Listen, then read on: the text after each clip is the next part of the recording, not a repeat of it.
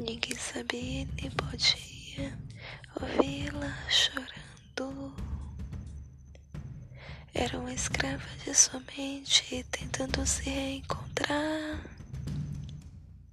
Depressão acorrentou no chão, tornou difícil andar. Olhando no espelho, não encontrou motivos para ficar. Mas quando ela se sentiu indigna, Deus a abraçou. Em seu dia mais escuro, ele disse: Eu fiz você a mão.